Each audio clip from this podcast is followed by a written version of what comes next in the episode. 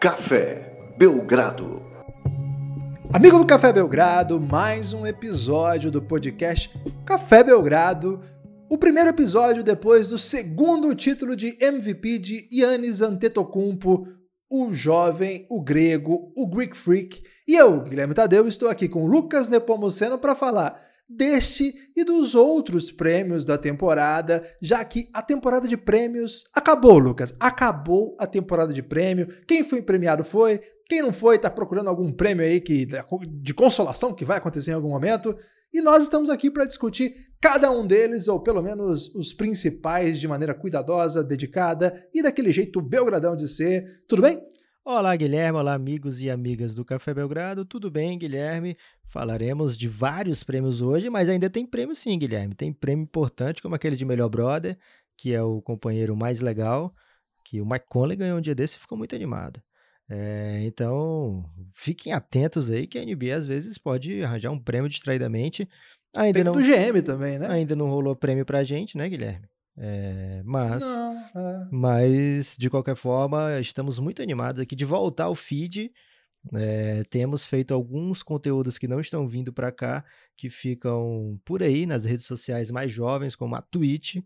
Mas se você é aquele que gosta do podcast, né, que evita ver nossa face, e aí eu não digo que você está errado, é, aqui no feed a gente vai também te deixar fornecido, abastecido de podcast e principalmente se você for apoiador, você tem direito aí, tem acesso a centenas. Quando passa de uma centena já pode falar centena, né? Centenas, né?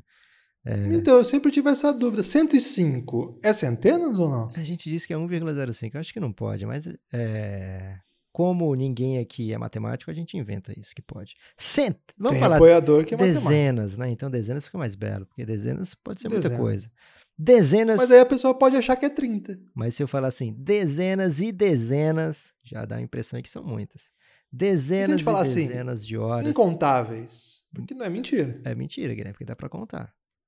Mas você cons consegue contar? Até 130 eu consigo. Ah, até 200 eu garanto, Guilherme. Mas você consegue acompanhar o ritmo de produção do Café Belgrado ah. e contar essas, essas horas de podcast? Ganhamos tempo suficiente aqui, Guilherme, então já estou mais tranquilo. O, de fato, os prêmios da temporada normalmente chegam no momento que ninguém tá ligando tanto assim para esses prêmios, né? né? Ou estão, né? Pelas últimas declarações, talvez as pessoas estão contando muito com isso também, Guilherme. Mas de qualquer forma, estamos no meio dos playoffs, na verdade, já finais de conferência, e a NBA termina agora de anunciar os prêmios com o Yannis já eliminado, né? Então, é, muita gente acaba confundindo as coisas, falando que o Yannis não mereceu esse prêmio por, por já estar tá eliminado, mas são coisas diferentes. Na né? NBA, até para evitar isso, ultimamente tem feito um evento pós-temporada, é, do tempo que podia aglomerar, né, Guilherme? E aí sim, depois de, de finais, de tudo, para falar especificamente dos prêmios. Esse ano, por conta da pandemia, tiveram que mudar e voltar mais ou menos para o que era antes, que é dar esses prêmios, anunciar durante os playoffs. E voltou a acontecer muito burburinho, Guilherme, muita boca pequena. Né? Estamos aqui para debater. E você quer começar por qual, Guilherme? Dos mais novinhos até os mais experientinhos? Ou tem algum prêmio que você quer falar especificamente? Lucas, uma unidade de valor para a podosfera aí, que a galera acha importante, aí, os especialistas em podcast, Lucas, os especialistas em podcast, e como tem especialista, né? Hoje em dia, eles dizem que um ponto fundamental para um podcast ser bem sucedido, e nesse caso a gente tem muito a se orgulhar, e por isso eu já agradeço de antemão nossa audiência maravilhosa, como de costume, é que as pessoas gostam de ser. Os podcasts são considerados bons quando ele tem uma fidelidade, é uma fidelidade dos, ah, dos ouvintes ao longo do podcast, Lucas. Isso significa o seguinte, que a galera ouve até o final, não ouve só o comecinho e pula. Ah. Então, para, portanto, no intuito de manipulação, nós vamos deixar LeBron, o LeBron mandando palavras duras aí, mandando indiretas ou às vezes até diretas sobre o prêmio de Antetokounmpo, pro final, Lucas. Não, porque... Guilherme, a qualquer momento. Não? Okay. A qualquer momento. A qualquer momento. se falar que é no momento. final, a pessoa já pula pro final, Guilherme. A pessoa pula, tem razão. Pode de é repente verdade. ser o segundo prêmio, o terceiro, não vamos dizer aqui, mas a qualquer momento a gente vai falar aí do prêmio de MVP. Então vamos começar do prêmio que tem pouca discussão, ou deveria ter pouca discussão, novato do ano, Jamoran, Guilherme, mais do que um minuto para falar disso é exagero, porque o menino mereceu e mereceu de uma maneira contundente. Temporada incrível. É, era um dos três prospects mais badalados, então não é uma surpresa, não é surpresa para ninguém. Quando o, o, sorteio da Lottery do ano passado é, é realizado, grande, a grande conversa era: uma vitória nesse sorteio é terminar com uma das três primeiras escolhas, porque essa classe é claramente dividida no top 3, e aí tem outras divisões, mas o, o top 3 é muito estabelecido, muito bem fundamentado. No final das contas, a gente descobriu que não é bem assim. A gente sempre descobre que não é bem assim, como se dizia antes. Mas antes do draft, especulava-se que a super, né, a, o super talento né, que tinha nessa classe né, eram três. Os super talentos eram Zion Williamson, esse inquestionável, o nome mais badalado de todos, Jamoran e RJ Barrett. E existia um debate aí, quem que era o primeiro, o segundo, o terceiro. É, esse debate foi rapidamente estabelecido assim, seguro para em defesa do Zion no começo, então ficou um debate de Jamoran, RJ Barrett pelo segundo. Jamoran jogar bem, Lucas, não foi uma, uma surpresa. RJ Barrett jogar mal foi. É, não jogar basicamente o que se esperava dele. E Zion se machucou. Então ele não conseguiu ser sequer um concorrente ao título. E acho que a única questão é essa, né, Lucas? É aquele prêmio parecido com o do Joel Embiid contra o Malcolm Brogdon. Embora o caso do Jamoran não seja do Malcolm Brogdon, é um jogador de uma hierarquia diferente, mas o caso é parecido porque?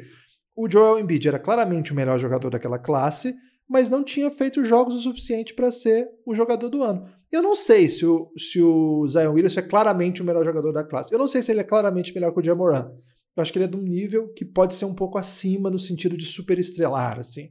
Mas, cara, o que o Jamoran fez o coloca como um, um, um calouro do ano requintado, maravilhoso, do mais alto nível, uma jovem estrela quase jogou playoff, né? Acho que se tivesse um pouquinho mais de sorte e se a, se a direção do Memphis tivesse continuado pisando no acelerador em busca já de playoff, ele teria conseguido já na primeira temporada playoff. Não foi o que aconteceu, mas isso não, não feriu em nada a grande temporada de Jamoran. Lucas, você pediu um minuto só, acabei me alongando um pouquinho aí, mas acho que tá bom. Mas é porque o Jamoran merece, né? Era um teste, na verdade, Guilherme, para saber como anda o seu amor por Jamoran. Embora você tenha usado bastante tempo desse um minuto aí para falar de RJ Barrett, Guilherme, de maneira muito, muito esquisita e que acaba corroborando com algumas suspeitas aí sobre a sua torcida é, na NBA. Mas estou contigo, Jamoran não tinha como perder por causa de como foi a temporada, né? Zion Williamson certamente fez o suficiente em média para que existisse um, um, pensamento, poxa, se o Zion jogar a temporada inteira, talvez ele fosse o novato em conteste, né? O novato do ano em conteste, mas por conta de ter jogado pouquíssimos jogos, não deu para concorrer de verdade. É, fica em ótimas mãos o prêmio. Também estou com você, não sei qual vai ser o melhor jogador dessa classe, depende de muita coisa, inclusive da saúde desses dois, dessas duas feras. Mas acredito que o Jamoran tem aquele caminho um pouco mais tradicional, né? De um novato que tem muito a aprender, muito a melhorar, é, e as médias podem, com o passar dos anos, ficar bem mais é, robustas do que o que são hoje, né? De qualquer forma, seu desempenho como novato foi incrível, visão de quadra, é, capacidade de colocar o time nas costas, facilidade para pontuar na NBA contra defensores super experientes, tudo isso que poderia ter sido difícil para um novato, que muitas vezes é difícil, Jamoran levou com muita maestria, com muita destreza e leva esse prêmio tranquilamente. Acho que um, um mais legal ainda do que comentar isso é como ficou o All Rookie Team, né? Talvez a gente olhe para trás no futuro e pense, caramba, como é que o Tyler Hero não pega esse time, né? Mas tem aqui Eric Pascal, Guilherme, que estava num time super bizarro do Golden State Warriors, pegou o primeiro time, Kendrick Nunn é, também não draftado, quer dizer, não draftado, é, pega um primeiro time pelo Miami Heat, jogando um time muito competitivo, e aí Brandon Clark faz uma temporada incrível, até fala com o Café Belgrado, né? É, o Jamora pede que ele seja o primeiro time e o pessoal atende, Guilherme. É... A audiência do Café Belgrado entre os votantes da NBA é maravilhosa. É, no segundo time, Terence Davis, do Raptors, uma surpresa, né? Compa é, assim, vendo como é que ele aparece no draft, ou seja, não aparece. Rui Hashimura, é, que poderia ter sido um dos candidatos a novato do ano, né? Pelo menos se você pensasse é, em outubro de 2019, né? Poxa, o Hashimura tá no Washington Wizards, pode ser que ele né, consiga pontuar bastante, seja um dos candidatos, acaba ficando no segundo time, junto com o já mencionado Tyler Hero, PJ Washington, que fez uma temporada que a gente gostou muito, Kobe White, é, do Bulls, e o Bulls lançou uma arte belíssima, Guilherme. Kobe White em ótima companhia, aí tinha todos os jogadores do Bulls que já foram ao Rookie Team, né? Então tava lá o Kobe White do lado de Jordan, Derrick Rose, grande momento aí da arte, né? O designer, Guilherme, ele consegue animar a base de torcedor de qualquer time se ele for engajado aí no comprometimento em enganar a população. É... Esse tipo de ilusão, Lucas, eu sou favorável. É, mentiras sinceras me interessam. E na verdade não é mentira, né? Ele é um dos jogadores. É uma mentira sincera, Lucas. Ok, eu vou, não vou discutir não, porque a gente não tem tempo, Guilherme. Hoje é só. Ok. É, RJ Barrett não pegou nenhum dos times. Não sei porque que você gastou tanto tempo falando dele, Guilherme, mas mesmo assim eu te deixo escolher a próxima próximo próximo prêmio, próximo premiado. Você quer ir o quê? De defensor? Ou você quer ir de MIP? Para onde você quer ir agora? De técnico, de repente? De repente a gente pode ir de defensor, Lucas, que é um prêmio que nesse, nesse atual contexto da NBA é um prêmio pouco badalado, porque a gente vive a era dos super ataques, mas acho que nos playoffs o, a defesa está se mostrando o quão, o quão é importante um time ter força dos dois lados da quadra. De novo, os prêmios não tratam de temporada, é, pós-temporada, desculpa. Os prêmios, os prêmios são sobre temporada regular e muitas vezes as pessoas ficam muito frustradas com os desdobramentos, mas a vida é assim, gente. A NBA é assim desde que existem esses prêmios aí. Não sei se antes de.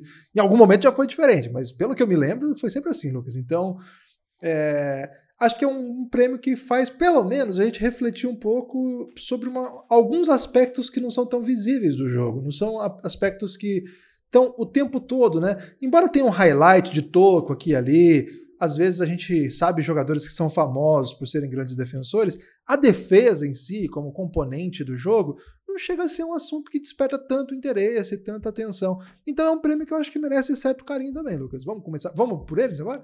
Vamos, na verdade, Guilherme, deixar o prêmio de defensor do ano quando a gente for falar de MVP, e então a gente foca agora nos times defensivos, né? O segundo time, ele foi basicamente uma ode aí a Milwaukee Bucks e Clippers com a presença de Ban Adebayo, né? Então Ban Adebayo completa um time que tem Patrick Beverley e Kawhi do Clippers e Eric Bledsoe e Brook Lopez do Bucks, né?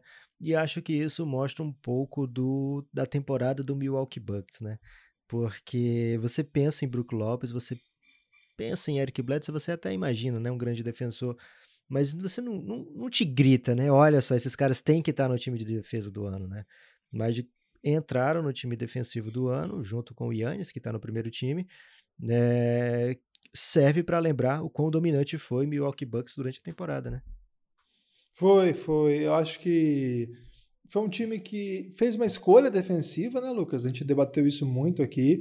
É, a estratégia defensiva era: eu vou tomar bola de três, mas eu vou defender tão bem o aro que eu vou tomar bola de. Vou ser um dos piores times de defesa de bola de três de toda a liga, e ainda assim vou ter uma das melhores defesas da, desse, dessa temporada. E de fato eles conseguiram fazer isso, protegendo o aro, jogando muito físico, com um tipo de jogo assim que jogadores atléticos, muito compridos, capazes mesmo de, de causar danos né, no, no, ao adversário que tentasse fazer alguma coisa é, próxima sexta, que é um arremesso de maior nível de aproveitamento. E Lucas, é, foi uma escolha que teve seu preço na pós-temporada, mas pelo menos lhe pagou coisas importantes aqui quando a gente vai lembrar dessa temporada do Bucks. Eu acho, Lucas, que vem novidade nesse time aí a médio e longo prazo. Acho que eles vão ter que fazer algumas outras coisas. Então, acho que eles olham para esse prêmio com legal, ganhamos isso aqui, mas ficou. Esse é o tipo de prêmio que acho que não vai deixar ninguém feliz essa hora lá, não, Lucas. Ah, Guilherme, acho que deixa todo mundo feliz, sim, porque às vezes tem é, bônus de contrato referente ah, a. ok. Mas aí é o dinheiro que deixa feliz, não é o prêmio, Lucas. Mas o prêmio é que permitiu o dinheiro ser feliz. Você não fica feliz quando alguém apoia o Café Belgrado, por exemplo? Mas isso não é um prêmio, Lucas. Isso aí é uma, uma pessoa que apoia o Café Belgrado. É diferente. Mas você premia. Você lembra o que, que o Edu Lobo. O Edu Lobo falou para você quando você falou assim: o homem ganha um monte de Grammy. Ele falou assim: eu só ganho latino. Como assim Grammy? Eu só ganhei Grammy Latino, só dois. Isso aconteceu lá no Elástico Mental. Se você não escuta Elástico Mental, é porque você nos odeia. Essa é a verdade. É, eu não tô contigo nessa não, Guilherme. O que é feito na temporada regular também Acho que merece, eu vou ter razão, então. Merece ser celebrado, também tem o seu valor. E certamente Eric Bledsoe e Brook Lopes saem mais felizes do que se não tivessem tido esses prêmios. Assim como Beverly e Kawhi Leonard então, o Kawhi acho que ele não liga para nada, mas o Beverly certamente vai gostar de incluir no seu currículo mais uma eleição para time defensivo. Né? O primeiro time ficou, além do mencionado Yannis, Anthony Davis, também uma super defesa do Lakers, Rudy Gobert, é, enquanto ele estiver na NBA, acho que ele vai estar nesse time. É, ben Simmons, excelente defensor. Vamos ver como é que fica o futuro do, do 76ers, né? Pode ser uma das grandes histórias aí dessa próxima off-season. E Marcus Smart, mais um jogador que está nas finais de conferência, mais um grande defensor. Esse deixa tudo na quadra, né, Guilherme? Marcus Smart, incrível, né? Um cara com uma leitura de jogo, com uma capacidade de influenciar de várias maneiras, né? Na ajuda, defendendo homens mais altos, defendendo no um contra um, Cara, é um defensor espetacular, um defensor geracional, né? Um termo que a gente usa às vezes até demais, mais do que deveria, mas certamente o Marcus Smart vai ser sempre lembrado, né, como um grande defensor. Acho que agora ele está tendo muito carinho, até porque ofensivamente ele vai muito bem também. Acho que está no melhor momento ofensivo da carreira dele, mas essa defesa do Marcus Smart a gente acompanha já tem um tempo, né? Já tem um tempo que ele joga nesse nível. É, ele é, da, um dos grandes talentos do Celtics, né? Um tipo de, de de arma que o time tem, que muitas vezes. Esse, esse, é o tipo de prêmio, Lucas, que festeja alguns jogadores que não são tão lembrados assim. Você já falou aí, por exemplo, de Bledsoe, falou de Brook Lopes, que é mais lembrado até por ser um big que abre e chuta muito do que propriamente como um grande defensor. É, você falou do Bledsoe, agora a gente tá falando, falou do Beverly também, que ele é muito odiado né, pelas torcidas adversárias. Mas, cara, ele sempre dá um jeito de influenciar no jogo, é um personagem marcante, ele dá seus pulos. É, a gente tem que apagar um pouco. O Lucas falou no começo é importante, né? A gente tem que apagar um pouco a memória recente do que a gente está vendo e, e, a temporada regular está tão distante para poder apreciar também o que esses caras foram capazes de fazer ao longo do ano, como que os times chegaram nas posições que estão hoje, como que a gente tem essa classificação para os playoffs, um contra o oito, dessa maneira, e certamente é, não tenho nenhum reparo para botar aí não, Lucas. Houve muita reclamação dos próprios jogadores, Lucas, alguns jogadores, evidentemente, sobre a ausência do Drew Holiday. Segundo eles, Drew Holiday é o melhor defensor da NBA, de qualquer posição. Quem fala isso é o J.J. Redick, o Kevin Durant também falou sobre isso, entre outros atletas, dando uma conectada aí em quem vota. Mas, honestamente, assim, Lucas, é, é um nível aí de defensores que, evidentemente que o Drew Holiday é um grande jogador, mas às vezes a, a classificação do time pesa. Você Lógico. acaba você, você, acaba você pensa que o, o Pelicans bem. não pegou o playoff, o Pelicans, na verdade, ele passa longe dos playoffs, né? O Pelicans é, se imaginava que disputaria desde antes da temporada começar, mesmo com a ausência do Zion, você vê o elenco do Pelicans, você imagina que aquele time ali é capaz de grandes coisas, né? Principalmente por causa do Drew Holiday. É, até quando o Zion chega, Guilherme, o Alvin Gentry fala: Não, meu franchise player é o Drew Holiday, né? O Zion vem para ajudar e tal. Né? Então é difícil você que, tá, que tem um voto, né? Você ignorar o fato da defesa do Pelicans ter sido ruim a temporada inteira, o fato do Pelicans não ter conseguido jogar nem perto do seu potencial, e aí tirar o voto, por exemplo, do Beverly ou do Eric Bledsoe que fizeram parte de defesas incríveis, né? Então, eu entendo o, o lado do jogador, na verdade, eles entendem muito mais quem é que defende bem, e o cara tá atrapalhando eles mesmos, né? Por exemplo, Kevin Durant é um grande defensor do Drew Holiday, né? É, então, perfeitamente compreensível que eles achem que o prêmio devia ser para outra pessoa. Alguns jogadores, certamente outros vão concordar que deve ser para o Beverly, outros vão concordar que é para o Bledsoe. Muita gente pode estar tá achando aí, Guilherme, de repente Rick Rubio merecia esse, esse afago, mas. Tem umas quatro pessoas que acham. Né? Cinco comigo. É, mas é, tá tranquilo. Nome, tá, são nomes aí que merecem essa distinção. Agora, antes de ir para técnico, né? Já falamos de novato, já falamos dos times de defesa. antes de ir para técnico, Guilherme, eu quero te lembrar o seguinte. Posso te lembrar hum. uma coisa? Pode estar tá lembrando. A Serpinha Export é a melhor cerveja do país, Guilherme. Disparado. É a cerveja premium que ajuda o Café Belgrado. Então, mesmo que fosse ruim, Guilherme, eu estaria aqui dizendo que ela é ótima. Mas quem acompanha aí lá no Telegram, por exemplo, o grupo institucional de apoio negando nosso inimigo sono, pôde saber que ontem eu estava tomando serpinho enquanto vi o jogo e torcendo para que não tivesse game winner, né? Senão teríamos que ter live e eu não sei se a Serpa ia me deixar participar muito bem dessa live aqui não, Guilherme. Então, é... por sorte, o Lakers dominou a partida, poderia ter sido o Nuggets também, é... que também não, não seria ruim para a instituição o Café Belgrado, né? Porque ninguém seria capaz de prever o que eu falaria aqui, Guilherme, se tivesse tido Game Winner. Mas a Serpinha é uma delícia e se você aí na sua cidade tem como tá adquirindo essa cerveja maravilhosa, você pode acompanhar o melhor dos playoffs ao lado da Serpa. Guilherme, você já achou a Serpa aí no, em Maringá? Rapaz, eu tô procurando. É, você sabe que você tem Paraná. que tomar o mijo, né? O mijo do Francisco, quando ele nascer, na verdade não é o xixi mesmo, é um, um grande pó. Fiquei um pouco assustado aqui. fiquei, fiquei muito assustado nessa. é um grande porre que o pai é obrigado a tomar quando nasce a criança, então espero que o seu, seu mijo aí seja de serpa, Guilherme. Ok, vou, vou providenciar aí, embora tenha ficado muito confuso aí com essa expressão aí. É, mas enfim, é, tô, é uma experiência nova, né, Lucas? Então vai saber se é assim mesmo você está falando. Eu vou acreditar que você tem muita experiência Tenho aí muitas na, filhas, paternidade. Né? É... é... um dos homens mais pais desse país. Técnico do ano, Guilherme. Um pouco antes, aliás, um pouco depois de começar a bolha, começaram os jogos, veio aquela notícia, né? Três técnicos foram eleitos os melhores técnicos do ano e nenhum deles era o Nick Nurse, né?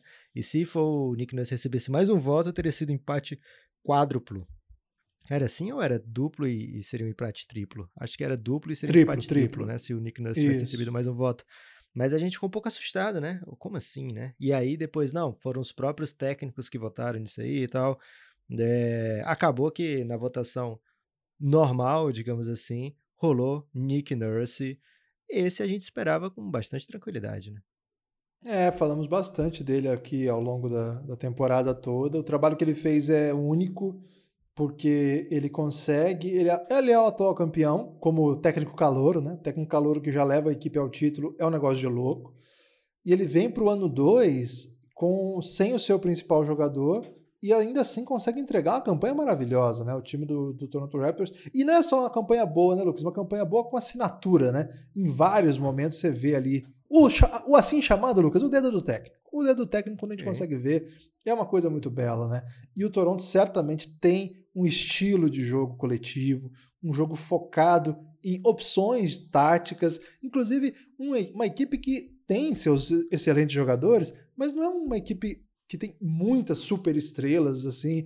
Então, acho que ficou muito notório que o trabalho do, do Nick Nurse era incrível. É, foram o Billy Donovan, você lembra quem foi o outro técnico que, que também foi votado? O Bodenholzer, né? Foi, Mike Bodenholzer. Então, é, são, são dois técnicos que tiveram grandes trabalhos também, é, trabalhos bem interessantes.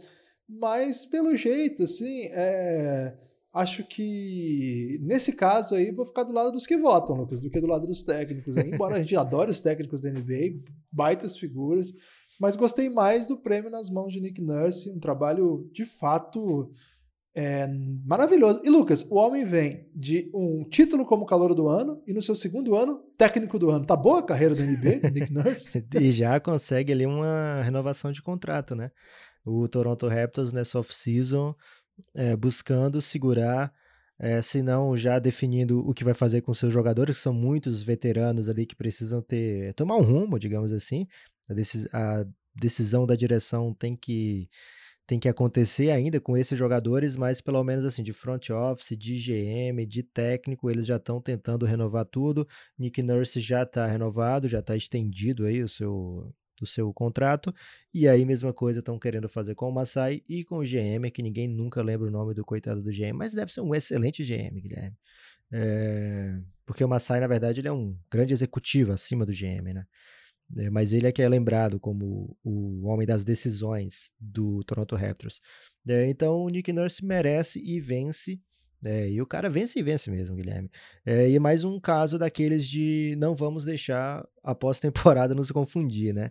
Porque o Nick Nurse perdeu para um Boston comandado brilhantemente por Brad Stevens, e o Brad Stevens tem se complicado para um hit comandado de maneira estupenda por Eric Spoelstra, né? Então talvez se levássemos em conta o que está acontecendo nos playoffs até esse momento, o Eric Spoelstra tivesse um nome muito mais forte aí nessa, nessa briga.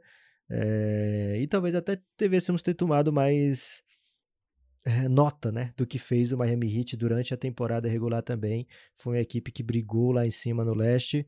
É, então, só dar esse chamego aí. Ano passado, por exemplo, a gente teve a condição, né, por não ter sido atrapalhado pelo coronavírus, de fazer os nossos próprios prêmios, né, ali numa reta médio final da temporada. A gente pôde fazer a nossa série Ballots, para apoiadores, e ali a gente escolhia antes da NBA escolher, né, nossos cinco técnicos, cinco MIP, cinco tudo. Certamente Eric Spoelstra estaria é, cotado aí nessas listas, né, Guilherme, do Belgradão. Então, grande trabalho, na verdade, muitos trabalhos excelentes. O que falar do Monte Williams no Suns, né, um time que nem playoff pegou, mas que encantou jogadores, comissão, é, jogadores, front office e torcedores com o seu trabalho perante o Phoenix Suns, especialmente na bolha, onde deu para ouvir até mais do, do Monte Williams e suas ideias sobre os jogadores, sobre o mundo, sobre é, a maneira que, que o time deve jogar, enfim, muitos técnicos que a gente teve a oportunidade de conversar com eles, né, Guilherme, nessa bolha, de trocar uma ideia, absorver o que eles têm para oferecer e, cara, impressiona a qualidade desses caras, né? É, imagina, a gente nem mencionou, por exemplo, Frank Vogel, segunda melhor campanha de toda a temporada, melhor campanha do Oeste. É, Rick Carlisle, melhor ataque da história da NBA, maior ataque da história, é, jogando com um elenco assim que, cara, deixa muito a desejar. Uma super estrela, outra estrela com vários problemas de lesão e vários jogadores que ajudam. E o homem criou o maior ataque em números da história da NBA e vários outros, né? A gente falou alguns só aqui. De fato, a NBA está muito bem servida. É o que tem de melhor no mundo mesmo, de, do, no aspecto tático, técnico, de inovação. Então, trabalho, trabalhos incríveis. Acho que é legal falar também, Lucas, da comissão técnica do Raptors, né? Não só o Nick Nurse, mas a gente está vendo ali grandes nomes. O Scariolo, por exemplo, treinador histórico da basquete FIBA, italiano que já comandou a seleção da Espanha, é o segundo auxiliar dele. Tem o Adrian Griffin, que está sendo muito cotado para ser técnico e teve até um jogo na bolha que o Nick Nurse falou assim: vai lá, você merece essa experiência de comandar um jogo para eu ver como é que você se sai. O Nick Nurse sai do banco, vai para a arquibancada e deixa o Griffin tocar. Ele estava até cotado para assumir. O, acho que o Chicago Bulls, inclusive, chegou a ser, chegou a ser cotado, auxiliar do, do Nick Nurse. Então, é, NBA é um trabalho muito coletivo, né? É um trabalho muito. Os, que envolve scout, que envolve é, comissão técnica de desenvolvimento de talentos, de parte é, motora, parte física.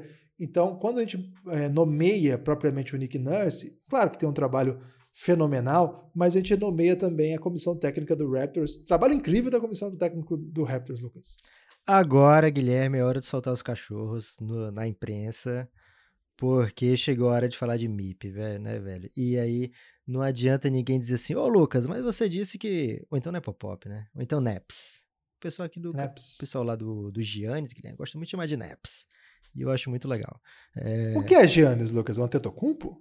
Também é, mas, mas não é o pessoal do Giannis, não são ele e seus irmãos, não, que são bastantes irmãos também, mas é o pessoal do Grupo Institucional de Apoio Negando o Nosso Inimigo Som, no grupo do Telegram dos apoiadores do Café Belgrado, Insider, que é o apoio recomendado, né? Se você gosta do Café Belgrado, você certamente vai gostar de participar desse grupo, né? cafébelgrado.com.br ou arroba o Café Belgrado no PicPay.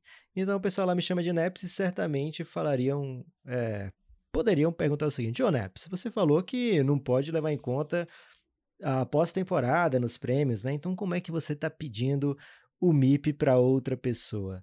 Nesse caso, Guilherme, é... a gente já pede esse MIP há muito tempo para Ban Adebayo. Que temporada desse cara, que além de tudo é brother do Café Belgrado, é... mas não é por isso que ele mereceu o prêmio de Most Improved Player, né? O jogador que mais evoluiu de uma temporada para outra.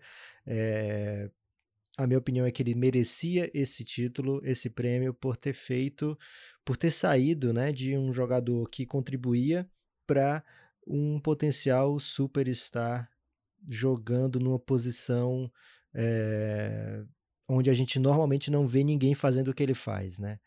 É, o Ban é um cara que ajuda, né? O, a, o ataque do Miami Heat passa quase sempre pelas mãos dele. Defensivamente ele é um cara sinistro. Ele evoluiu demais como passador, como tomador de decisão, como arremessador. É, Lógico que os minutos dele saltam, mas o minuto saltar não quer dizer que a produção tem que saltar obrigatoriamente, né? Se a produção está saltando junto com o minuto, é porque é, aquele cara é muito produtivo, né? Porque na verdade raramente isso acontece de a produção saltar proporcionalmente aos minutos que você ganha mais. O Ban é um cara completo, é difícil falar completo porque sempre tem alguma coisa que os jogadores não fazem, né? Por exemplo, o próprio Luca Doncic ainda tem por onde melhorar, né? É, o LeBron James sempre procura melhorar é, dia a dia, é, temporada a temporada.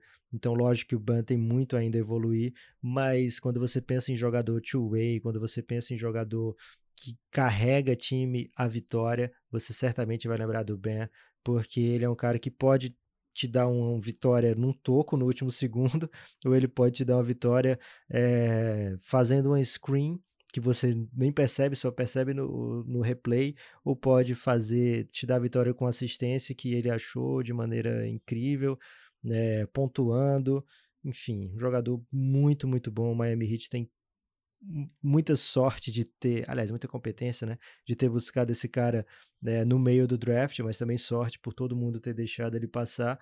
E o Miami tem desenvolvido os seus jogadores de maneira exemplar, né? Então, se você é um jovem e tem a chance de ir para o Miami, certamente você fica bem satisfeito, bem feliz, porque as odds, Guilherme, mostram que provavelmente você vai ser muito bem desenvolvido por lá. Agora, Brandon Ingram leva o prêmio, não quer dizer que ele não evoluiu, né? É, evoluiu. É, eu, não, eu não gosto muito da temporada do Pelicans de modo geral, né? Quando Sim. começa a temporada, a gente esperava o Pelicans bem melhor. E é verdade que a gente, essa esperança se, se baseava no Zion Williamson, mas não só no Zion Williamson, era também no elenco que eles formaram. E se você parar para pensar, que a gente já citou aqui Drew Holiday como um dos excelentes defensores, a gente está citando agora o, o cara que mais evoluiu de acordo com a imprensa que vota para esse prêmio na NBA. Você tem ainda outros bons jogadores em várias posições. É, tem o Lonzo Ball, que foi uma escolha alta recentemente, entre outros. Não vou entrar no elenco aqui, não é muito mais gente do que isso, mas é um elenco interessante do, do Pelicans, sim. J.J. Redick, né, um dos maiores arremessadores do nosso tempo. Derek Favors, um pivô muito sólido. Nico Melli, um estrangeiro com experiência, que sabe jogar, jogou, acho que teve bons momentos. Se esperava muito mais do Pelicans. Então, é, não, não gosto desse prêmio, não, Lucas. Foi o único prêmio que me, me deixou mal-humorado. Não sou ninguém também para reclamar dos caras que Você é alguém sim, Guilherme. Não deixe que ninguém fale assim com você, não. ok. Sou alguém, mas não sou ninguém suficiente é, relevante para dizer que tem gente votando errado lá. Gente que trabalha com isso há anos, que até por isso ocupa esse posto. Guilherme, mas teve gente que votou no Zach Lavine para top 5 MVP. Teve gente que votou pro Luca Doncic como melhor defensor. Teve isso. Eu falo que eu não sou o maior, eu falo que eu não sou o maior fã do Luca Doncic do mundo, você não acredita, mas tem gente que é muito mais fã. Eu até tava, Lucas, eu tava numa, te contei essa história, deixa eu contar pro ouvinte aqui. Tava numa, clínica nesses últimos dias da Jenny Bulsack, que é uma assistente técnica do Rick Carlisle, uma uma membro né, da, da comissão técnica do Dallas Mavericks, que foi comandada pela NBA Índia. Não foi só pela, pela NBA Índia, né? mas era a NBA Ásia envolvida com a comissão da, da Índia. Recebi o link, era aberto, podia fazer, desde que se inscrevesse antes. Falei, vou, vou, vou, vou meter essa braba aqui. Fiz a inscrição e fui lá, Lucas. E na apresentação, na apresentação, o. Como é que fala? O host. host. O host o host indiano vai apresentando a Jenny e ela tem um currículo maravilhoso, né? Ela tem, tem carreira na WNBA, ela vem de uma família relevante, com vários feitos. Passou pelo Miami ela é, Heat, né? passou pelo Miami Heat, falou sobre a experiência dela com, com o Pat Riley. Segundo ela, Lucas, foi o Pat Riley que começou com esse negócio de analytics lá. Você perguntou se ele é cheiroso? Não tive a oportunidade de estar perguntando. Aliás, não consegui perguntar nada, não, Lucas. Mandei uma questão lá, mas eu fui ignorado. Enfim, Você não é ela indiano, foi jogador. Não, ok. Mas podia, quem não era também. Eles estavam muito felizes que tinha estrangeiros lá. Mas é que tava, o assunto estava bom, eles acabaram seguindo em outra direção. Mas enfim. E aí, Lucas, na apresentação dela, com um currículo maravilhoso, jogadora, técnica, imagina, né? Comissão técnica. O cara ficou. Meio, ele falou assim. E é, técnica do Dallas Mavericks, inclusive, comandando o Luca Doncic, que na minha opinião é um dos jogadores que vai dominar a NBA por muitos anos. Ele ficou falando do Doncic, Lucas, na apresentação da mulher. E aí eu falei para você, Lucas, eu falo que eu não sou o maior fã do Luca Doncic do mundo, e você duvida, né? Então, fica mais essa experiência aí. Teve o cara que votou e tem o, o indiano que fez esse evento aí para na minha frente ainda. Então, atualmente eu tô no top 3, Lucas. E eu nem conheço os eslovenos, hein? Imagina okay. as brabas que os eslovenos são capazes de lançar. Os eslovenos, Mas... eles ainda estão no lado do Dredd, Guilherme, porque além de tudo, olha o que ele está fazendo agora, né? A essa altura. O homem é brabo. O homem é brabo. Ô, Lucas, então eu acho que, assim, esse é um prêmio que já que a gente está aqui para comentar e temos uma base aí que se importa com as coisas que a gente diz, etc. Lucas não me, me deixou mal-humorado. Achei, achei sem cabimento, para dizer pouco. Assim. Esse prêmio é, para mim era muito tranquilo que seria do Bandebaio. Fiquei muito surpreso por não ter sido. O que mostra um pouco, na minha opinião, Lucas, que inclusive nos Estados Unidos, para quem acompanha o dia a dia do basquete, nem eles estão muito atentos a uma perspectiva holista da NBA, né? A gente que teve agora no dia a dia, do, sim, de alguma maneira no dia a dia das coberturas de lá, você vê como é que eles são muito ligados aos times mesmo. Eles ficam, eles vão aos jogos, agora à distância eles cobrem, estão em todas as coletivas, acompanham todos os jogos, sabem tudo sobre todos os jogadores do time, mas eles não estão com o olho muito aberto para o que está acontecendo na NBA, não, Lucas, porque a temporada do Adebayo já vem de longe, não é agora nos playoffs que ele está dando toco game winner, né? Toco buzzer beater game winner. Não é de agora que ele está fazendo isso. É uma temporada marcante do Bandebaio. Ele é, ele é um dos motivos para essa temporada maravilhosa do Heat, que já vinha se consolidando nos últimos meses pré-pandemia. Então, acho que esse é um tipo de voto que mostra como que, de modo geral, o bairrismo ou o provincianismo está muito presente ainda nos votantes, sabe? São caras que acompanham a NBA, acompanham o mainstream da NBA, mas não tudo. Eles não, de fato, não estão atentos para tudo que está rolando, porque para mim essa estava muito clara, Lucas. Deixaram passar a Bandebar. Acontece, né, Guilherme? De fato, o Brandon Ingram tinha uma estatística que os americanos adoram olhar. Na verdade, é, é, muito fácil, né? Não, não só os americanos gostam de olhar, como é muito fácil de você perceber que é pontuação, né? Então, o Brandon Ingram, ele tem um, dá um pulo gigante, né, na sua pontuação da temporada. Ele termina é, a temporada com não termina, porque depois tem os seeding games, né? Mas até 11 de março, suas médias são 24 pontos, 6 rebotes, 4 assistências e de fato é, também tem um, um, um, acréscimo aí de rebotes, um acréscimo de assistências por jogo. Então é defensável do ponto de vista estatístico que você olhe e pense, é, dá para ser o Ingram, né? Porque o Badebaio ele tem estatísticas menos robustas, principalmente no, no quesito pontuação, né? Agora, assim, o, o tanto de impacto que ele causa no jogo, acho que vai muito aí nesse, né, nessa linha que você está falando, Guilherme, que às vezes é preciso você acompanhar bem de perto para poder entender o impacto de um jogador ou de outro, né? Foi a votação mais apertada de todas. É, o Brandon Ingram recebeu 42 votos dos 100, o Bandebaio recebeu 38 dos 100 primeiros, e o mais doido, né? O Luca Doncic recebe 12 votos de primeiro lugar e fica meio puto com isso, Guilherme. O Luca Doncic não queria ser lembrado para para MIP não, mas ele acaba lembrado, acaba bem votado, fica na terceira posição e todo mundo vai lembrar que ele falou, poxa, devia ser o Devonte Graham, né?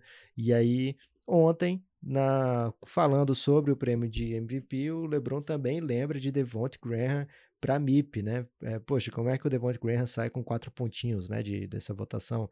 É, então, o Devonte Graham, Guilherme, na boca aí dos jogadores, pelo menos, merecia muito mais carinho, muito mais apreço por parte da mídia, e a gente tem que lembrar o que o Devonte Graham fez na temporada, né? O cara, o salto que ele dá de um jogador basicamente relevante dentro da NBA para um jogador líder do time, né? Dá para dizer que ele foi o principal nome do, da temporada do, do New Orleans.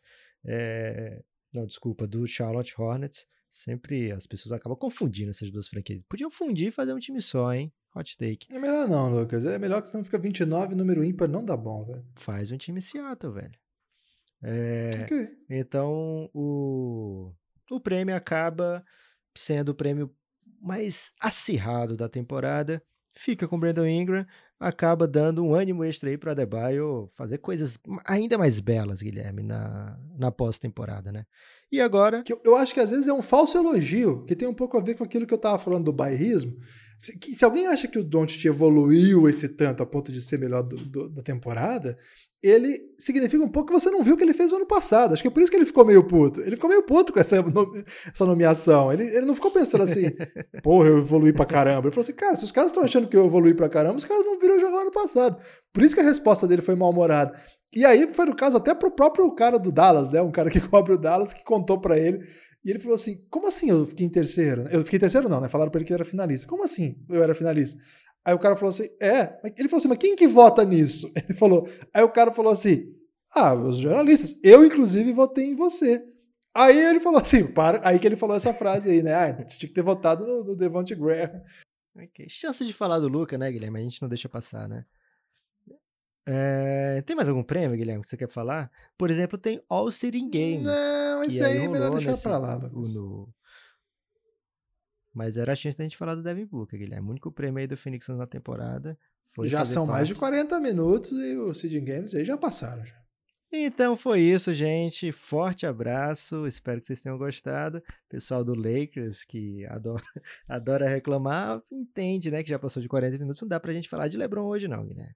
Não, valeu, galera. Apoia o café. Mentira, né, Lucas? Vamos falar do MVP. Guilherme, Giannis quando a gente fala assim, o cara é brabo. Normalmente a gente tá usando gíria jovem, né? Mas o LeBron tava brabo mesmo, Guilherme. Tava puto que recebeu apenas 16 dos 101 votos pra MVP.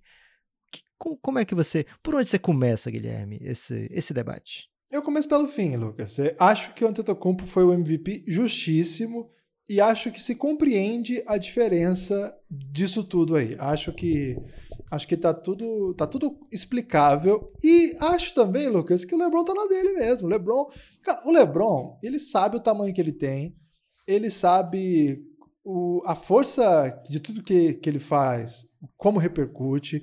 Ele sabe, inclusive, enquadra usar isso a seu favor. A gente vê a presença dele é muito imponente. As pessoas têm medo do LeBron, Lucas. Os juízes apitam falta do LeBron com muito medo. E eu também teria. Porque o homem é basicamente o grande nome da NBA desse século. Então, eu entendo o prêmio. Eu acho que é um prêmio. Primeira coisa, né? É um prêmio que é inquestionável. O melhor jogador do melhor time sempre. Assim, raramente não é MVP. E quando é uma coisa tão clara como foi esse ano, é. Agora, a gente tem que lembrar um pouquinho, Lucas, que um pouquinho antes de parar a NBA, a gente estava num momento que o Tetocumpo machucou e o LeBron estava voando. E a gente fez um podcast, acho que uma ou duas semanas antes da paralisação, do hiato, a gente fez um, um podcast dizendo assim, cara, esse era um prêmio. A gente pegou até as odds, né, da KTO, que tava alguma coisa pagando, sei lá, 4 para 1, assim, um pro, pro Antetokounmpo e LeBron. A gente até falou assim, cara, talvez a gente esteja no momento em que um esteja descendo e outro esteja subindo. Se o Lakers conseguir pelo menos igualar ou se aproximar a campanha do Bucks, vai ser difícil não dar o prêmio para o LeBron. Agora, Lucas, tudo isso tinha vários cis no meio do caminho. Cis que foram interrompidos pela uma das maiores tragédias de todos os tempos, né? Que foi uma pandemia que basicamente freou a economia, os esportes, a vida em todo o planeta. Então, o LeBron, nesse caso, foi um pouco vítima da, do, do, próprio processo histórico, de, de, um tempo em que ele não teve tempo para fazer o que parecia que ele estava a caminho de fazer. Agora, Lucas, também não estava claro que isso ia acontecer. Seria um debate se ele conseguisse, inclusive, fazer essa jornada. Agora, eu acho, Lucas, que o LeBron, se ele quer mandar palavras duras aí e cobrar é, mais reconhecimento, afinal, é o melhor jogador desse século, ele está no direito dele, não está não? É, e ele até fala, né, Guilherme? Ele até fala que, ó, o prêmio tá em boas mãos. Na verdade, ele, ele fala. Isso o que eu tô falando não quer dizer que o outro não mereça o prêmio, né? O que quem ganhou não mereça. De fato, tô com você nessa. Yannis tem, pelo como ficou desenhada a temporada, tem motivos de sobra para ter sido eleito MVP. E também estou com o LeBron nessa de que poderia ter sido mais apertada essa votação, né? O, na verdade, o LeBron ele não fala que ah, eu deveria ter sido eleito MVP, e sim é, tava, já estava decidido, já era mais ou menos cartas marcadas que ia ser o Yannis, e isso vai ao encontro daquilo que a gente fala algumas vezes, já falou algumas vezes aqui no podcast, né, Guilherme? Que hoje em dia essa votação é muito mais direcionada do que já foi antes, né? Porque existe meio que involuntariamente um grande debate nas redes de maneira que antecede esses votos e mais ou menos chega tudo com um pouco de consenso ali, né? Então, lógico que tem gente que vota no Zé Lavine para top 5 de MVP, tem gente que vota no Luca para defensor, mas de maneira geral, é... quem, quem se preocupa como vai ser o seu voto, né, o impacto do seu voto, normalmente vota no consenso, né, vota naquilo que já está mais ou menos estabelecido. E o Yannis teve números para ser eleito tranquilamente o MVP, foram números incríveis num tempo controlado. É, o fato dele jogar 30 minutos por jogo, muita gente considera, ah, isso torna ele ainda mais MVP, na minha opinião, era um pouco diferente, né? Ele teria que jogar mais minutos para ser mais ainda MVP, porque significaria que o time depende ainda mais dele, né? Se, se o Bucks consegue o que consegue é, com 18 minutos sobrando de Yannis, significa que aquele time já tem uma dominância também muito grande, mesmo sem o Yannis em quadro, né? Então é, tem que ver os dois lados do fato dele jogar menos minutos, minutos controlados, né? É, enquanto outros times precisam fazer com que seu, seu craque jogue 38, 37 minutos para poder é, que o time tenha chance de vencer aquela partida, né? Muitas vezes até contra adversários que não deveriam dar tanto trabalho. Mas de qualquer forma, o, essas palavras do LeBron não foram um ataque ao Yannis, como a gente já viu no, na rivalidade Yannis e Harden, né? Ali sim é uma rivalidade de palavras duras, de palavras médias, de palavras até às vezes confusas, é... e que é mais polarizada do que essa simplesmente.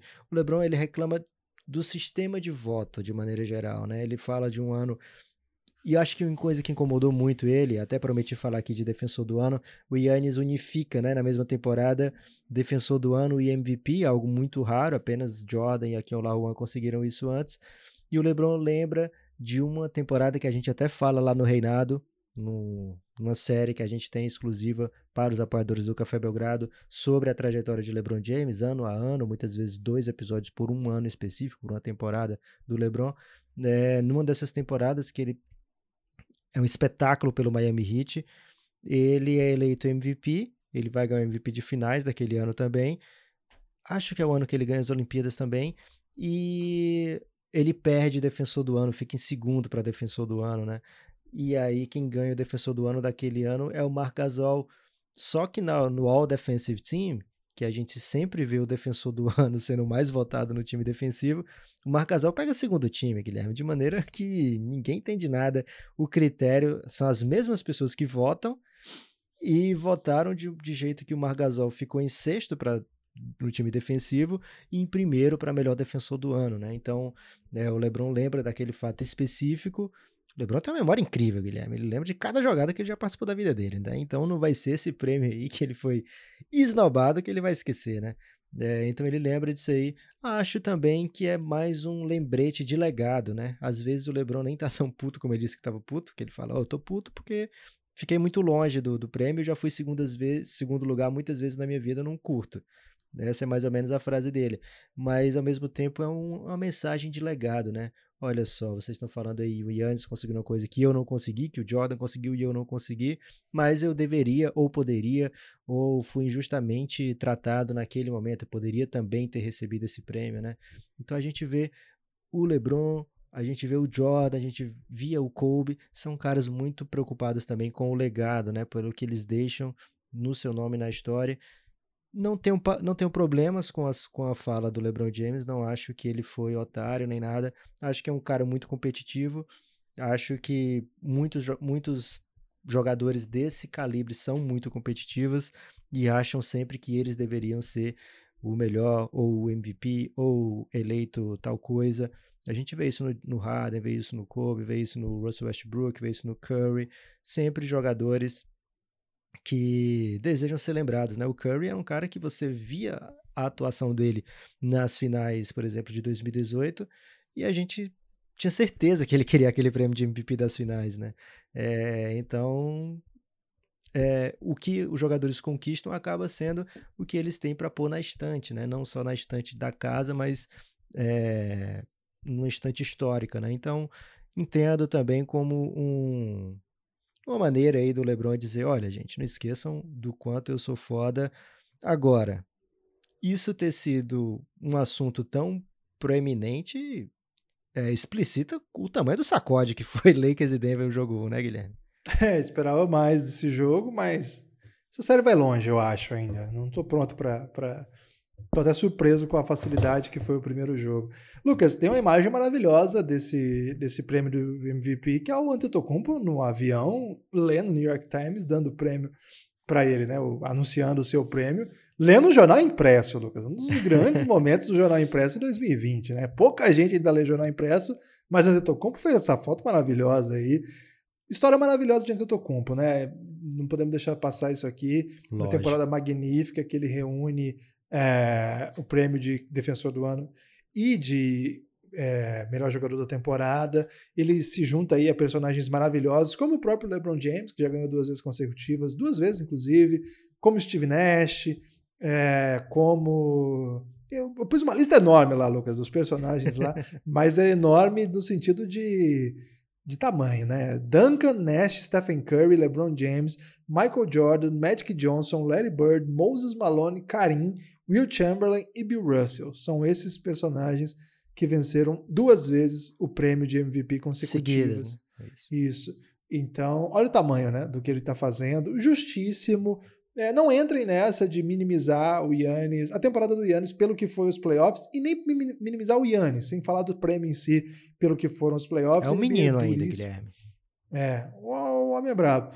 É, a, temporada, a temporada da NBA é muito dura, é muito difícil jogar pós-temporada, tem muitos jogadores bons. Não entre nessa de minimizar Antetokounmpo não, que nós estamos diante de uns grandes, de um dos grandes, grandes, grandes, de um dos maiores que a gente já viu e está apenas começando, né? O que eu acho muito legal dessa jornada. Você quer completar aí, Lucas, com o All NBA? Porque o primeiro quinteto estava meio na cara, né? Eram esses dois, mais Harden, Doncic e, Anthony Davis, desculpa. Doncic acaba se tornando um dos mais jovens, é, se a gente considerar início da temporada, o mais jovem a fazer All NBA. Se a gente considerar o final da temporada, por conta do, da pandemia, ela acontece um pouco depois. Aí ele se torna o segundo mais jovem LeBron James seria o mais jovem a conquistar o All-NBA. De qualquer maneira, feito maravilhoso. James Harden, de novo, né? Mais uma vez foi o campeão de, de cestas, vamos dizer assim. O cestinho da temporada. Champ.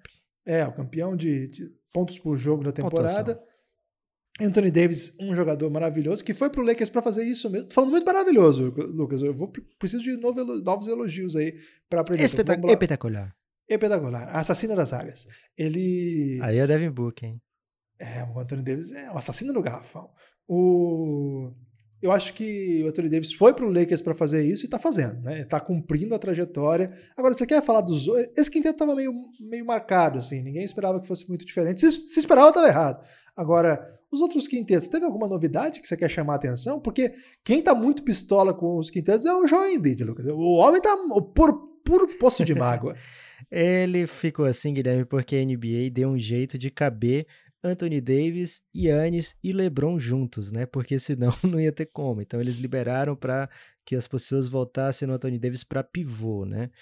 É, então fica Anthony Davis, Yannis, Doncic, Harden e LeBron. Segundo time, Jokic, acho que incontestável. É, Kawhi, meio óbvio também, né? Damian Lillard, não tem para onde conversar. E aí dois jogadores que talvez não fossem os mais cotados antes da temporada começar, né? Chris Paul, porque não que ele não, não o nome Chris Paul não fosse um nome digno de segundo time, mas por tudo que vinha acompanhando a carreira do Chris Paul, né? Ah, o Rockets está querendo se livrar do Chris Paul. Ah, o Rockets deu o Chris Paul mais um monte de escolha pelo Russell Westbrook, né? É, então o fato do Chris Paul ter pego um segundo time é, e o Russell Westbrook não, por exemplo, né, mostra como foi surpreendente a temporada do Chris Paul. Pascal Siakam, esse a gente já curtia muito, já viu uma, uma evolução incrível na temporada passada, foi o MIP. Mas agora pegar um segundo time nessa posição de forward não é fácil, né? É, então, o fato de não ter Kevin Durant na temporada, não ter Clay Thompson, não ter Stephen Curry, acaba abrindo aí um espaço maior nesse segundo time. O terceiro time, Jimmy Butler, Rudy Gobert, Ben Simmons, e aí é onde o Embiid fica pistola, né? Porque ele acha que foi pelo menos melhor do que o Rudy Gobert. É, Jimmy Butler, Gobert, Ben Simmons, Jason Tatum e Russell Westbrook. Grandíssimos nomes, grandíssimos times, né, Guilherme? É, eu, eu não contesto. Eu esperava um Ban Adebayo, Lucas. Falei até para você, o Embiid ia ficar mais puto comigo ainda, né? Porque ele ficou na frente do Adebayo na votação, né? O Adebayo ainda ficou atrás do Gobert e do Embiid, né? Porque se a gente pensar um pivô aí por time, né? O Anthony Davis no primeiro e o Kit no segundo, Gobert no terceiro. Eu ainda preferia o, o Adebayo ao Gobert. Acho que a gente até falou sobre isso em algum momento da temporada. Mas se eles ignoraram, inclusive, a temporada de MIP do, do Adebayo, eu acho super comum que não votem. E, cara, na moral, é, o que o Gobert faz também, a gente tem que valorizar, porque é um pivô muito bom, muito bom. Ele é capaz de defender qualquer jogador, ele é um cara que muda muda o ataque do adversário, protege o aro de maneira maravilhosa. De novo, Luke, falei maravilhosa de novo, eu tenho que parar de falar isso. É, protege o aro de maneira avassaladora, né? maneira potente. E foi um ano, não achei um ano tão interessante do Gobert por conta do, do o time do Jazz foi muito titubeante, né? Não atingiu as expectativas que a gente tinha. Mas eu acho que é um jogador que é aquele, aquele voto meio seguro, né? O Embiid sofreu por uma temporada esquisitíssima dos Sixers, mas é estranho demais ver um, um top 15, que é um pouco isso. Não é bem um top 15, mas é mais ou menos os 15 melhores jogadores da, tempo, da NBA.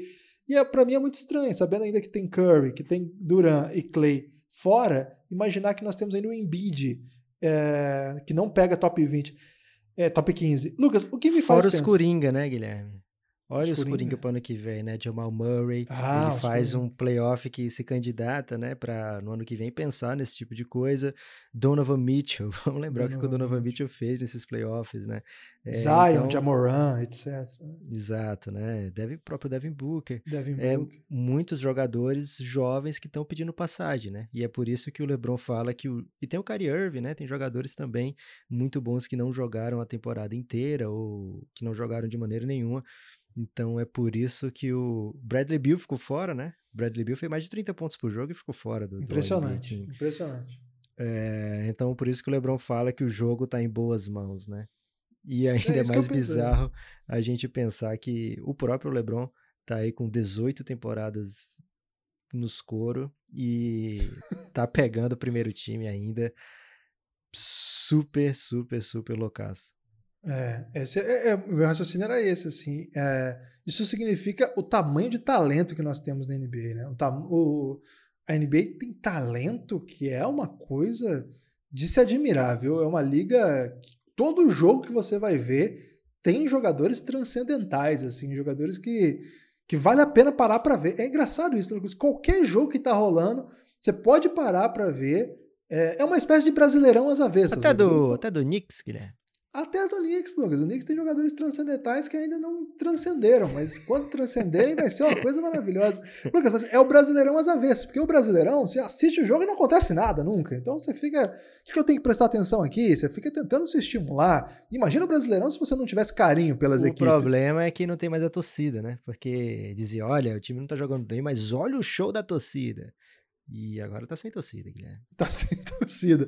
Então só ficou mesmo carinho, sentimento familiar, por que, que você torce para esse time, etc. NBA é o contrário. NBA você torce pela. pela pra ver, você liga a TV e espera que vai ter magia, velho. Vai ter magia top, né, Lucas? Não vai ter Hadouken, não. É isso, Guilherme. Algum destaque final para esse grande, belo episódio? Lucas, eu não sei se pode fazer esse tipo de autoelogio aqui de chamar o episódio de belo, mas, mas grande, grande, você tem razão. É, você tem razão nesse aspecto aí. Eu queria convidar as pessoas que ainda não foram lá na Twitch para conhecer o nosso, nosso canal lá na Twitch. A gente tem gravado podcasts ao vivo lá. Então, por exemplo, para quem é sub lá na Twitch, consegue ver o vídeo depois, on demand. Os apoiadores do Café Belgrado também estão tendo acesso a esse conteúdo. cafébelgrado.com.br. R$ você tem acesso a todos os podcasts, R$ reais você vem para o nosso grupo no Telegram. Lá na Twitch, você não tem que gastar nada se você tiver o Amazon Prime. Ah, o Amazon Prime é aquele sistema de entrega que a Amazon tem, que você não paga frete em, alguns, em vários produtos, que você assiste o Prime Video, que tem várias séries. Se você tiver esse pacote aí, se você assinar, você pode vincular a sua conta da Twitch, que é, é do mesmo dono, do dono da Amazon, que é uma aplicativa, ah, é um aplicativo muito jovem que você vincula, consegue se inscrever no Café Belgrado sem gastar nenhum real. Se você está achando confuso o que eu estou te falando, manda uma DM pra gente no Twitter, no Instagram.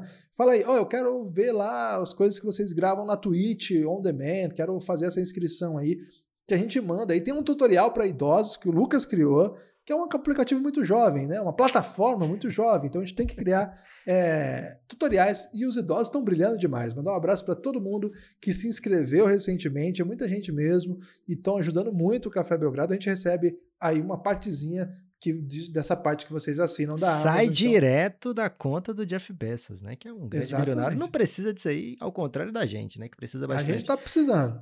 É, inclusive, quem está agora, nesse momento, a gente está fazendo essa gravação de podcast e tem, tá rolando lá na Twitch essa live, aparecendo a face do Guilherme, muito bela. E, por exemplo, chega um comentário durante o podcast, né, que foi do Espantalho falando que a gente esqueceu de falar do, do Trae Young, Guilherme, como futuro Coringa aí, também querendo pleitear um lugar nos futuros All-NBA Teams. Então, é... É demais, cara. Participar lá na Twitch é muito legal. Então é de graça, né? Você pode, quem está lá assistindo agora, por exemplo, não está pagando nada. E se você quiser ajudar o Café Belgrado e já tiver Amazon Prime, ainda dá certo para todo mundo, né, Guilherme? Basta seguir o tutorial idoso. Adoro quando a gente recebe mensagem, manda o tutorial idoso pra gente. E aí eu fico, opa, esse aí é uma pessoa que tem um carinho enorme pelo Belgradão. Então, se você tem esse carinho também, vem lá na DM, pode ser no Twitter, pode ser na, no Instagram também, a gente atende. E também, Guilherme, pode ser sussurrando na própria Twitch. Olha só. É, e Se bem que quem sussurra na Twitch provavelmente já sabe, né? Já brilha, né? Lucas, uma coisa importante dizer é que a gente está fazendo alguns pós-jogo. Alguns pós-jogo, dá para falar isso? Não, né? Alguns pós-jogos. Mas fica feio também, né? Algumas lives depois do jogo.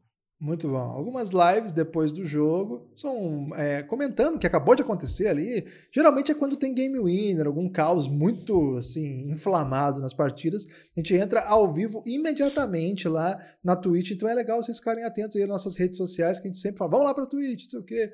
Que é uma maneira aí de também. Esse, esse, esse é o conteúdo que não está vindo aqui para o Spotify, para o Cashbox, pro Apple Podcast. Então, fique atento aí que você pode estar perdendo coisas que podem ser do seu gosto. Lucas, você tem destaque final ou você já fez destaque final? Eu já fiz meu destaque final, Guilherme, mas se eu puder mandar um recado final é o seguinte. É... Desculpa aí, Marília e Bianca, que eu não dei o banho na Bianca e provavelmente a Marília ficou muito brava comigo nesse momento. Forte abraço, Lucas. Até a próxima.